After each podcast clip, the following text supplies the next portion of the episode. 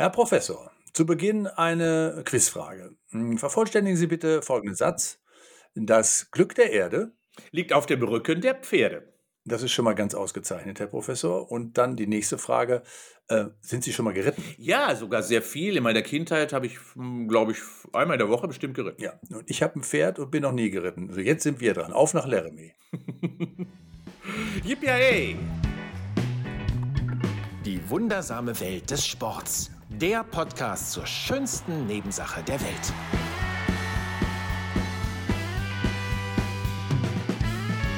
Und da sind wir wieder, die wunderbare Welt des Sports äh, mit Professor Ingo Frohböse von der Sporthochschule Köln. Einen wunderschönen guten Tag. Herr Grossmann, ich grüße Sie. Ja, und äh, ich bin der äh, Moderator, äh, der ähm, gerade bekannt hat, dass er ein Pferd hat und noch nie geritten ist. Und Frohböse hat quasi gar kein Pferd, ist aber schon Kein Pferd. Das Genau. ist ja schon mal irgendwie eine Genau. wunderbare Voraussetzung für den heutigen Podcast, den wir machen, der sich ums Reiten dreht.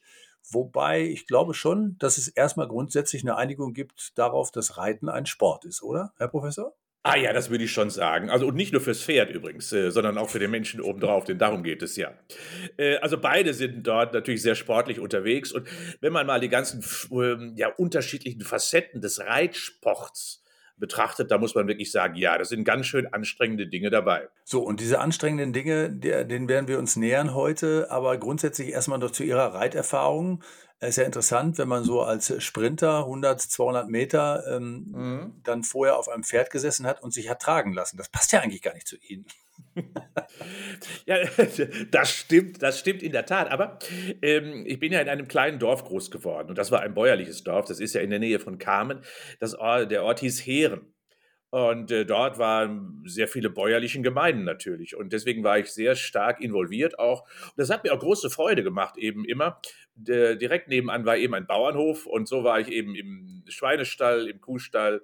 Ähm, und vor allen Dingen waren dort auch Pferde und die durfte ich auch immer nutzen, weil wir sie auch stellenweise genutzt haben, um eben die Felder zu pflegen und die Wiesen von der ähm, von dem Kuhdunk zu befreien und und und. Also insofern äh, war ich dort sehr, sehr ja, bäuerlich unterwegs in meiner Kindheit. Also, wenn alles schiefgegangen wäre, wären Sie auch Kühe geritten. Das hätte ich geschafft, auf jeden Fall. Aber, aber äh, das, war, das war wirklich, auf jeden Fall, ich kann immer noch Kühe melken mit den Händen. Das ist vielleicht auch äh, spektakulär. Das habe ich ja gemacht. Äh, das ist ja auch nicht ganz so einfach, habe ich auch gelernt. Also ähm, das war schon spannend, meine Kindheit in dieser Richtung. Sehr gut, aber das ist auch gar nicht so einfach mit dem Kühemelken. Aber wir entfernen uns vom Thema, äh, weil äh, Pferde lassen Ja. sich, glaube ich, äh, schlecht melken, aber gut reiten. So, und jetzt nochmal zu mir. Äh, tatsächlich hat unsere Familie irgendwann mal ein Pferd angeschafft. Da waren die Kinder 10 und 12.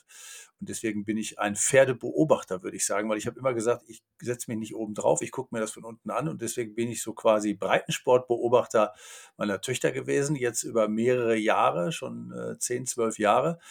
Und vielleicht gibt es den anderen Aspekt, den ich dazu beitragen kann, weil ich es aus eigener Ansicht gesehen habe, ganz oft, was Reiten bedeutet, was Reiten mit den Menschen macht und vor allen Dingen, was die Menschen mit den Tieren machen. Und da geht es natürlich auch nochmal ganz spezielle ähm, Effekte. Wenn Sie sagen würden, was das Reiten nicht mit dem Pferd, sondern mit dem Menschen macht, also aus rein sportlicher Komponente, wie könnte man das zusammenfassen? Mhm.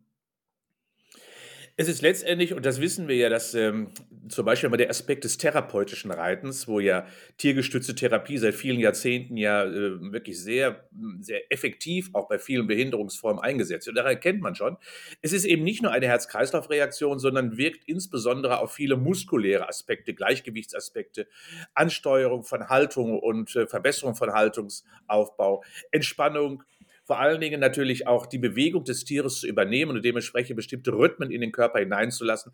Das heißt also, es ist eine ganz große motorische ähm, ähm, ja, Bedeutung, die dass die Pferdebewegung und die menschliche Bewegung, insbesondere beim Haltungsaufbau, für viele Menschen dementsprechend annehmen kann. Also die Synchronisierung der beiden äh, Bewegungen des Menschen und des Pferdes, äh, das ist natürlich tatsächlich eine der großen Aufgaben, Mhm. äh, die man hat. Sonst kommt man ja gar nicht ans Reiten. Das habe ich auch öfter schon mal gesehen. Da tun sich Menschen auch sehr, sehr schwer, was ja auch nachvollziehbar ist. Aber lassen Sie uns noch mal differenzieren. Unterscheidet grundsätzlich den Leistungssportreiter, also der, der, der um die Welt fährt mit seinen Pferden, Turniere reitet, tatsächlich rein körperlich und ähm, äh, ausbildungstechnisch äh, wirklich vieles von dem Breitensportreiter oder ist es grundsätzlich das Gleiche? Ja, wenn wir jetzt über Springreiten, und das sprechen Sie ja gerade an, ne? das ist also die, die natürlich die populärste Disziplin, wo eben Pferde über ja doch wirklich sehr sportliche Herausforderungen der Hindernisse äh, auch gehen müssen. Und wenn ich mir so, äh, ich begleite den Pferdesport ja schon sehr, sehr intensiv seit vielen, vielen Jahrzehnten, weil Damals, als ich in Carmen wohnte, war die Westfalenhalle natürlich auch das CIO äh, immer im Frühjahr eines der größten Events überhaupt in der, äh, in der Westfalenhalle. Dort wird ja mittlerweile, äh, ist das ja die Pferdereiterspiele nach Aachen verlagert, aber das war ja der Ursprung dort in Westfalenhalle. Und wenn ich das dort gesehen habe, welche Reiter und Reiterinnen etwa vor 30, 40, 50 Jahren auf den Pferden saßen und vergleiche sie mit heute, dann sind da wirklich echte Sportler heute auf dem Pferd äh, unterwegs. Und das heißt also, das weiß ich auch, dass viele eben äh, doch sehr sportlich athletische Ausbildung parallel machen müssen, damit sie überhaupt auch die Herausforderungen des Sportes mit dem Pferd überhaupt tolerieren können. Ja, das sind echte Sportler mittlerweile, Athleten mittlerweile geworden. Wenn man jetzt für den Breitensport sofort mal runterbricht, äh, da gibt es natürlich auch mhm. unterschiedliche äh, Arten der, der Fortbewegung mit dem Pferd. Da gibt es äh, natürlich die Dressur, mhm. Springreiten, da gibt es das äh, ähm, äh, das Voltigieren, was natürlich auch eine besondere Art ist, mit Pferd umzugehen, was eher in den turnerischen Bereich geht. Würden Sie sagen, das sei eine gute Ausbildung für ähm, junge Menschen, für Kinder und Jugendliche, äh, um, um sich an den Sport so ein bisschen zu nähern? Also Voltigieren, wenn ich das mal herausnehme, ist ja wirklich eine, eine turnerische, akrobatische äh, sportliche Form der Bewegung. Und da muss man sagen, das wissen wir ja auch, dass Turnen, egal erst einmal ob mit Pferd oder ohne, also ohne Tier oder mit Tier, erstmal eine der besten Ausbildungsformen ist überhaupt für kindliche Motorik. Und wenn ich das dann noch parallel einfach ergänze, dadurch, dass äh, dort eben ich auch mit einem Lebewesen äh, quasi mich bewege, wo ich dann auch noch weitere Komponenten der Anpassung, der Differenzierung, der, der, Rücksichtnahme und so weiter und so fort quasi erfahre, dann ist es für mich gerade das Voltigieren mit dem Pferd eine der sicherlich komplexesten Bewegungsformen überhaupt in kindlicher Entwicklung, äh, die ich einsetzen kann. Übrigens auch sehr beliebt, äh, immer in jedem Reitverein, äh, weil Kinder damit den ersten Kontakt ganz oft bekommen äh, ans Pferd, weil am Anfang geht es ja wirklich nur ums, mhm. ums Sitzen. Man wird ja quasi geführt, macht so kleine Übungen auf dem Pferd und äh, muss Vertrauen fassen äh, in das Pferd, also in das Tier, aber auch zu sich selbst. Also ist schon, schon eine, eine, eine riesige Herausforderung am Anfang und das macht Kindern natürlich auch riesigen Spaß, muss man auch sagen. Ja, ja, es ist ja letztendlich ein Team, ein, ein, ein Team aus Tier und Mensch. Äh, und nur wenn beide äh, optimal miteinander funktionieren, und dann sieht man ja auch schon die Anpassungsfähigkeit auch des, des Tieres äh, mit dem und auf den Menschen, dass nur wenn beide wirklich optimal harmonieren, wird es auch zu einer vernünftigen, ja hier sagt man, Darstellung oder Präsentation eben im Sinne des Voltigierens kommen. Also das Voltigieren, das eine, ähm, das andere haben Sie gerade äh, schon angesprochen. Es ist ein sehr, sehr komplexes Ding. Und zwar hat das natürlich damit zu tun, dass nicht nur der Reiter entscheidend ist, sondern tatsächlich auch das Medium, äh, das Pferd. Ähm, jetzt gibt es ja bei vielen, wir wollen sofort mal ansprechen, äh, die moralischen Bedenken natürlich. Die finden mhm. Reiten sowieso generell komplett Banane. Äh, weil äh, das dekadent Pferd, wahrscheinlich dekadent. Ja, und das Pferd, Pferde, Pferd wird natürlich aus der Sicht eines eines Außenstehenden ganz oft auch nur ausgenutzt äh, und möchte das alles gar nicht, was mit ihm da gemacht wird. Im Sinne von, äh, wenn ein Pferd die, die Wahl hätte, über ein, äh, über ein zwei Meter hohes Hindernis zu springen oder nicht, würde es es freiwillig erstmal gar nicht tun. Und ähm, da kann ich tatsächlich auch zustimmen. Aber andererseits gibt es natürlich auch ähm, den normalen Instinkt von Pferden zu laufen, zu springen und vor allen Dingen sich zu bewegen. Äh, das steht dem entgegen. Das ist ein schwieriges Feld. Da kann man den Menschen, glaube ich, auch schwierig was raten. Das muss man selber irgendwie von außen äh, das Bild sich machen. Ne?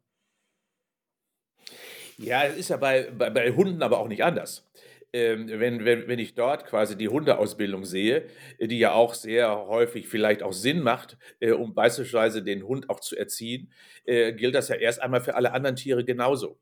Und ich kann nicht es bei dem Hund als völlig normal ansehen, wenn ich den in eine Hundeschule hineinbringe und und und und das beim Pferd dann plötzlich negiere. Das passt ja irgendwie.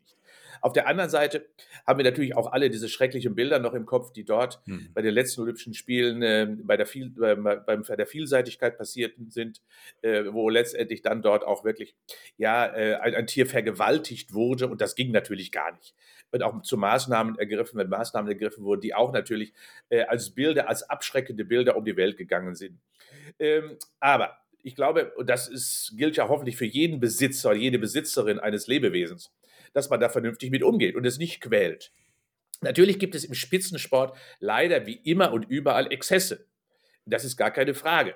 Äh, aber auf der anderen Seite ähm, sind Tiere Lebewesen, die auch von der Bewegung leben. Und wenn man sie ja mal auf der Koppel frei sieht ähm, und vor allen Dingen, wenn sie mal längere Zeit im Stall gestanden haben, wenn sie dann wieder auf die Koppel entlassen werden, wie doch sie eine große Lebensfreude entwickeln, wenn sie dann da rumtoben können. Und auch das machen eben Pferde. Und ich weiß genau, dass Pferde ähm, sehr, sehr intensiv auch gerne trainieren, gerne üben, gerne auch äh, mit Menschen gemeinsam etwas tun, weil sie hören einfach eben zusammen. Auch das ist eben ein domestiziertes Lebewesen, genau wie der Hund letztendlich auch.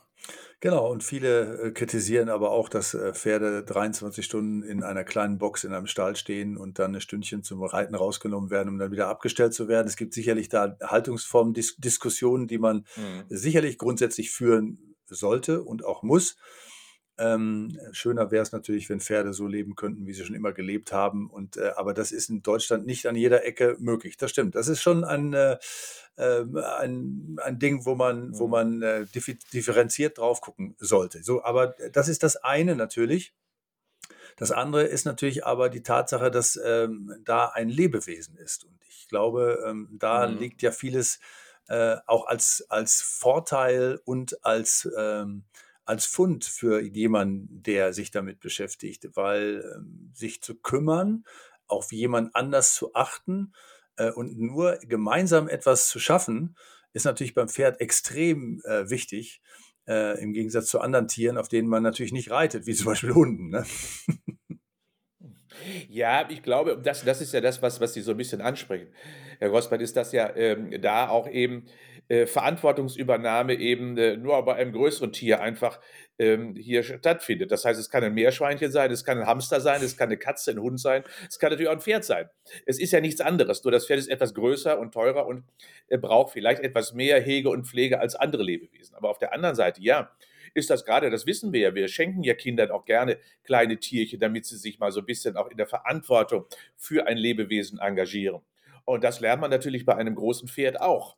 Und ich weiß auch von, von, von Nachbarn, die eben auch ein Pferd haben, dass es schon sehr, sehr intensiv ist, die Hege und Pflege eines derartigen Pferdes. Und ich habe in, meiner, äh, in meinem Institut auch eine sehr erfolgreiche Vielseitigkeitsreiterin, äh, die äh, auch wirklich besagt, wie, wie schwer es ist, wirklich Pferde zu erziehen, Pferde letztendlich auch äh, bestimmte Dinge beizubringen. Also da weiß ich schon raus, es geht nur im Team und nur, wenn eine echte Partnerschaft entsteht. Eine Symbiose aus beiden Lebewesen und nur dann kommt es zu einem vernünftigen Ergebnis. Und daran erkennt man schon. Beide müssen sich anpassen und für beide ist es eine Lehre fürs Leben. Mhm. Ja, und diese Exzesse, die Sie ansprechen, das ist sicherlich ähm, äh, auch äh, nicht für alle, es gilt nicht für alle. Und ich kenne ganz viele äh, mhm. Leistungsreiter, die ich in der Zwischenzeit auch kennengelernt habe, die äh, ihre Pferde wirklich wahnsinnig lieben und äh, das mit jeder, mit jeder Äußerung auch über ihre Pferde dann auch irgendwie klarstellen. Andererseits, als Vater, der mit seinen Kindern auf kleinen Turnieren auch schon mal gewesen ist, da muss ich sagen, da habe ich Dinge gesehen, die möchte man eigentlich auch gar nicht sehen. Und da ist man aber auch in der Verantwortung, das mhm. anzusprechen, äh, weil da wird das Pferd im Prinzip nur als Vehikel genutzt, um Erfolge zu haben und nicht äh, um ein Partner zu sein äh, muss man sich über mhm. Erfolge äh, kann man sich freuen, über Misserfolge kann man sich ärgern, aber grundsätzlich ist die ähm, ist diese Symbiose wichtig und manchmal äh, sieht es auch in unteren Bereichen so aus, als wenn das Pferd wirklich nur Mittel zum Zweck ist, ähm, um die Tochter oder den Sohn quasi dann auch zufriedenzustellen, weil er damit immer jede möglichen Schleifen gewinnt. Aber das ist nochmal ein anderes Thema. Ähm, da könnte man mhm. sicherlich auch nochmal einen eigenen Podcast drüber machen. Aber das, das ist natürlich eine, eine, Frage der Menschen in ihrem Umgang mit, mit den Tieren. Und da, glaube ich, ähm, müssen wir Menschen alle etwas lernen. Äh, wie Sie schon sagen, Lebewesen müssen zu Lebewesen auch Respekt einfach aufbringen. Ja, anderes Thema, aber das, das erlebe ich ja jeden Samstag am Fußballplatz auch, wenn, wenn die Kleinen spielen, wie die Eltern am, dort, dort am Rande natürlich auch mit ihren kleinen Lebewesen, nämlich den Kindern umgehen äh, vor allem auch mit den anderen Kindern umgehen. Da ist unsere Gesellschaft offensichtlich nicht lernfähig genug oder nicht anpassungsfähig genug, einfach respektvoll mit allen Lebewesen umzugehen. Es gibt ja sogar äh, tiergestützte Psychotherapie, das heißt, es gibt die Ausbildung dafür, es gibt die Heilpädagogik mit dem Pferd, es gibt, gibt viele, viele ähm, tolle äh, Dinge, die in äh, äh, in diesen Hallen entstehen mit Kindern, die erstmals zum Beispiel sprechen wieder, wenn sie auf einem Pferd sitzen und vorher wie zwei Jahre mit ihren, ähm, sogar mit ihren Eltern und mit Fremden gar nicht kommuniziert haben. Und das Pferd plötzlich als Brücke äh, führt sie wieder zu einer neuen Kommunikation und äh, zu, zu äh, sensibel, mhm. zu Emotionen, die plötzlich kommen. Da muss man sagen, das kann tatsächlich auch nur auf dem Pferd passieren. Und äh, äh, das ist schon mal ein Riesenfund. Ne? Also selbst da sind ja die Möglichkeiten groß. Also ich muss da kurz ein bisschen zu ausholen. Es war ja ähm, eine Therapieform, die gerade in den 50er, 60er, 70er Jahren in Deutschland sehr anerkannt war. Gerade so in, in der Therapie, wie Sie gesagt haben, Herr Gossmann, von körperbehinderten Kindern war äh, die pferdegestützte Therapie ein Muss. Reittherapie genannt. Und dann brach sie plötzlich weg, weil äh, Kostenträger sich davon entfernt haben und, und, und. Und mittlerweile boomt es wieder, kommt es wieder zurück, weil man erkannt hat, es war eine Fehlentscheidung, eben tiergestützte Therapie eben nicht mehr ähm, in die ähm, in die Therapie insgesamt, in die Rehabilitation von Menschen lebenslang zu integrieren. Es gibt ein großes Forschungsinstitut äh, in der Nähe von Köln in Frechenbusch-Bell. Und zwar finanziert von der Gold-Krämer-Stiftung, ist vielleicht ein Begriff ähm, Gold-Krämer Stiftung hat dort das größte Reittherapiezentrum Europas etabliert. Äh, es ist eine Augenweide. Ich bin da relativ regelmäßig, weil ähm, äh, die Gold-Krämer Stiftung da wirklich Großartiges leistet. Gemeinsam mit dem Forschungsinstitut FIPS, so heißt das, Forschungsinstitut für Inklusion durch Bewegung und Sport. Und dort sieht man, dass täglich dort Kinder, äh, auch Erwachsene einfach gemeinsam mit Pferden arbeiten. 45 Therapiepferde stehen dort äh, und die Krämerstiefel hat wirklich sehr viel investiert. Ich sage bewusst diesen Namen, weil es eben einzigartig in Deutschland ist, gemeinnützig sich so zu engagieren und Menschen äh, die pferdegestützte Therapie wieder nahezubringen.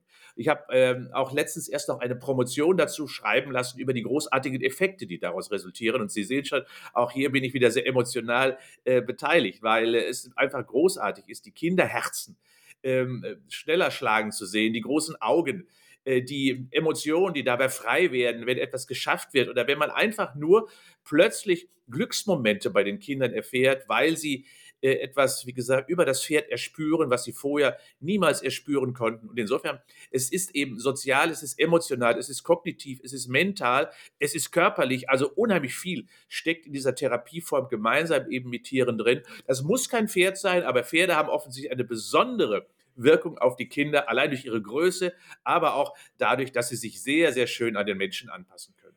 Ja, ich glaube auch, das ist die Größe eher, die, äh, vor, vor der viele Respekt haben. Äh, ich, äh, für, mhm. für mich galt das ja auch, äh, als, als das mit dem Reitsport anfing, es war gar nicht meins. Aber wer einmal, und ich glaube, das mhm. sollte man schon mal machen, einmal sich ähm, bei hoffentlich offenen Boxentüren oder zumindest Fenstern, wo Pferde hier rausgucken können, ähm, mal so einfach nur hinstellt, gar nichts macht und das Pferd einfach mal Kontakt aufnehmen lässt, das ist schon großartig, wie, äh, wie Pferde das machen. Das ist ja nicht so ein, so ein äh, wie ein Hund, ich wedel mit dem Schwanz, lass mich sofort durchkraulen, sondern das Pferd entscheidet ja selber, was es möchte und was es nicht möchte. Tatsächlich. Und wenn, äh, wenn man dem Pferd aber Gelegenheit gibt, jemanden selber kennenzulernen, dann ist das ein ganz toller Moment. und da war mein Eis gebrochen damals, das muss ich sagen. Das war schon toll. Und viele ähm, sprechen den Pferden ja auch äh, kaum Intelligenz zu. Großer Kopf, kleines Hirn. Äh, sie können, sie kennen diese Vorurteile ja. Aber äh, mhm. grundsätzlich sind Pferde ja tatsächlich auch in der Lage, ähm, vieles zu checken, äh, wovon dem wir schon immer gedacht haben, das geht gar nicht. Also schon toll, was da passiert. Aber nochmal zurück äh, nachdem wir die vielen positiven Signale schon mal gesendet haben, jetzt wird man, werden mhm. viele ja sagen, ja gut, aber tiergestützte Therapie, das, das, das brauche ich ja nicht, weil ich bin ja jetzt irgendwie jemand, der jetzt hier steht. Ich habe jetzt ähm, meine Kinder hier und, äh, und dann gucke mhm. ich mal und dann sollen die vielleicht jetzt mal voltigieren, weil der Herr Frau Böse hat jetzt gesagt, das ist super. Ja, Ähm, mhm. Was ist denn grundsätzlich zu beachten? Was sollte man beachten, wenn man seine Kinder zum Sport schickt? Natürlich soll man gucken, ist das gut, sind die Trainer gut ausgebildet? Das ist grundsätzlich schon mal klar. Aber was ist da beim Reitsport? tatsächlich noch etwas, was man bedenken soll. Ja, letztendlich ist es so, dass der Reitsport, und das ist ja ähm, auch in Deutschland äh, ziemlich gut geregelt, äh, auch durch beruflich qualifizierte Menschen angeboten wird. Also wir sind weit darüber hinweg, es nur wie bei anderen Sportarten über eine, ähm, ja, sag mal so, eine Übungsleiterqualifikation, die am Wochenende erworben wird, einfach realisiert und machbar wird. Im Pferdesport ähm, gibt es ja letztendlich richtige Qualifikation. Und das führt dazu, dass wir in der Regel äh, in allen großen Institutionen, wo Reitsport angeboten wird, richtig Berufe haben, die akademisch teilweise sogar ausgebildet worden sind. Und das ist, glaube ich, darauf, wo ich achten soll und auch wo ich darauf achten muss. Gibt es hier eine ausreichende Qualifikation des Pferdewirtes beispielsweise, äh, der, diese ein, der diese Einrichtung leitet? Und wenn ich das weiß, kann ich davon ausgehen, das ist erstmal die wichtigste Grundvoraussetzung. Und dann muss ich mir anschauen, also wie geht man dort mit den Tieren einfach um? Habe ich da ein gutes Gefühl, habe ich kein gutes Gefühl? Haben die Tiere eben, und das habe ich, würde ich mir ja auch wünschen, eben viele Auslaufmöglichkeiten und vor allen Dingen, welche, welche Möglichkeiten gibt es überhaupt als Alternativen? Wird nur Voltigieren angeboten oder gibt es ein breiteres Spektrum? Eben bezogen auf die sportlichen Angebote. Und das geht ja eben über den, den Springsport, über den Dressursport, über den den Fahrsport, also mit, mit kleinen Kutschen, über das Vielseitigkeitsreiten im Gelände und, und, und geht das ja weit darüber hinaus. Äh, heißt also für mich, äh, Kinder können sehr früh meines Erachtens an den Reitsport herangeführt werden, sobald sie eine sehr stabile Sitzposition einnehmen, solange sie dann auch sprachlich möglicherweise in der Lage sind, mit dem Pferd zu kommunizieren. Warum denn nicht? Früh übt sich auch beim Pferd.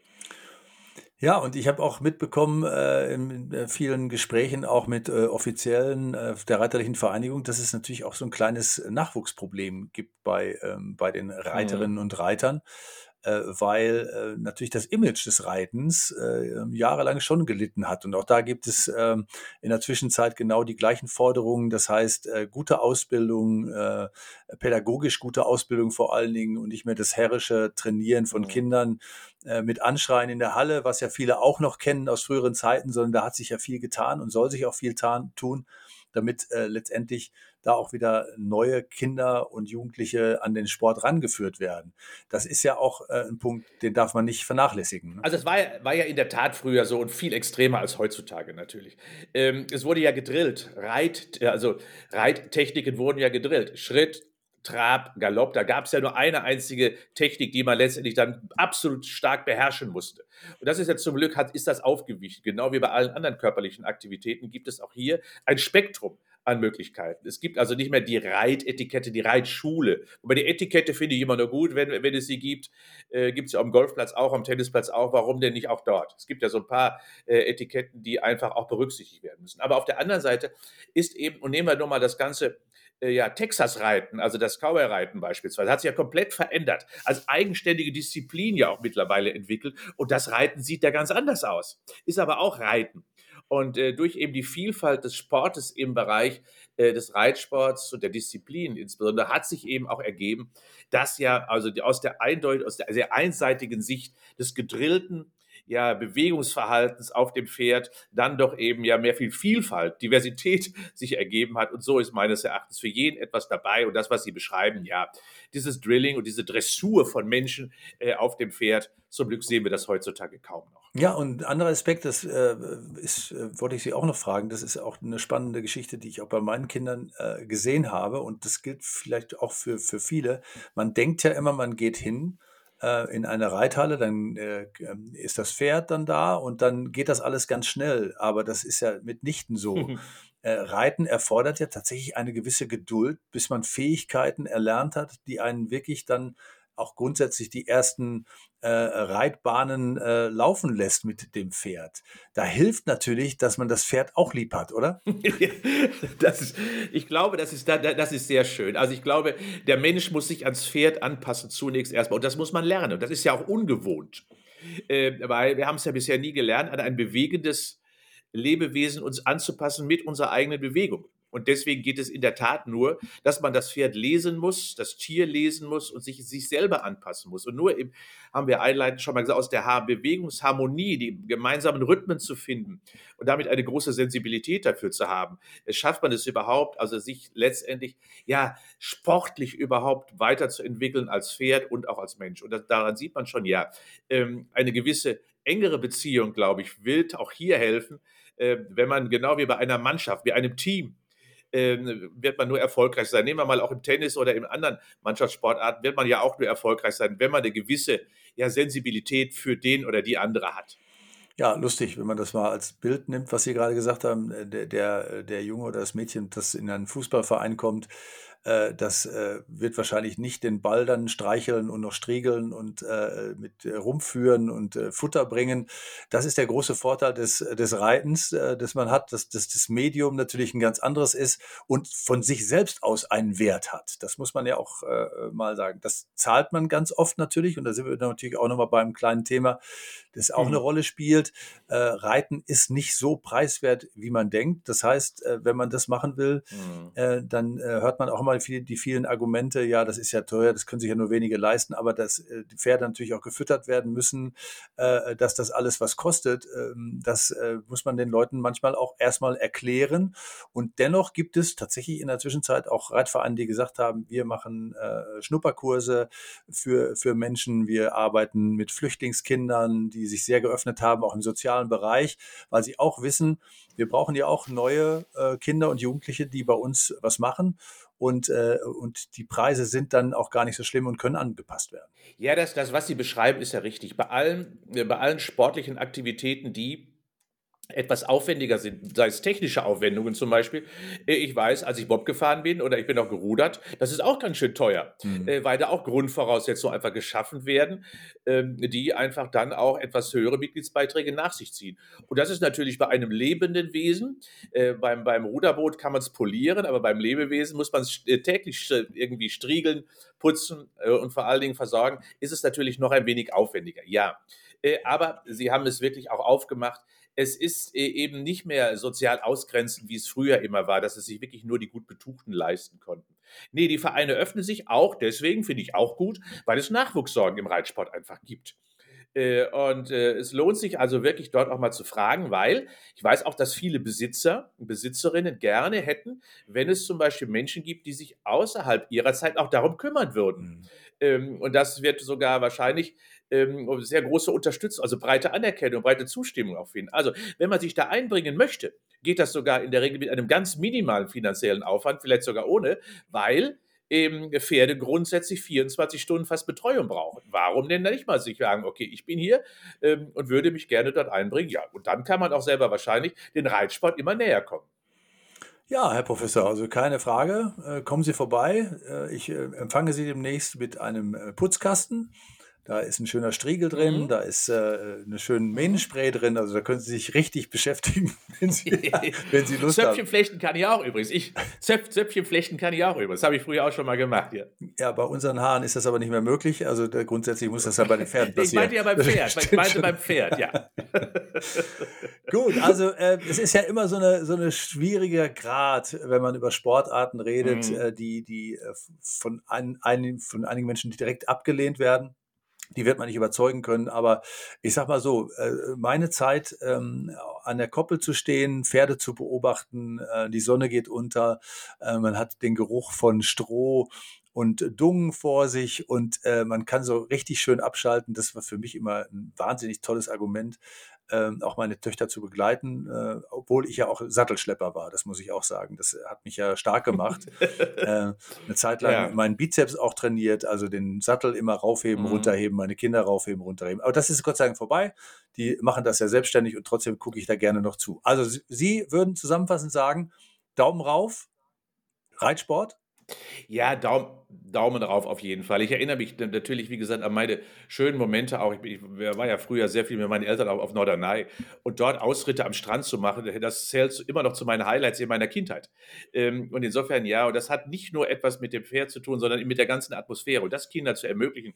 Bei mir hat das wirklich prägende Eindrücke hinterlassen und ich glaube, das gilt für alle. Also insofern Reitsport eindeutig Daumen hoch wenn es denn den Regularien, also des menschlichen Zusammenseins, des humanistischen Zusammenseins entspricht. Mit dem Tier, ja. Herr Professor, äh, und die Schilderungen jetzt haben Bilder bei mir im Kopf hinterlassen. Ich stelle mir jetzt vor, Professor Ingo Frohböse reitet am Strand in den Sonnenuntergang. Ist das schön? Da lassen wir Sie jetzt reiten.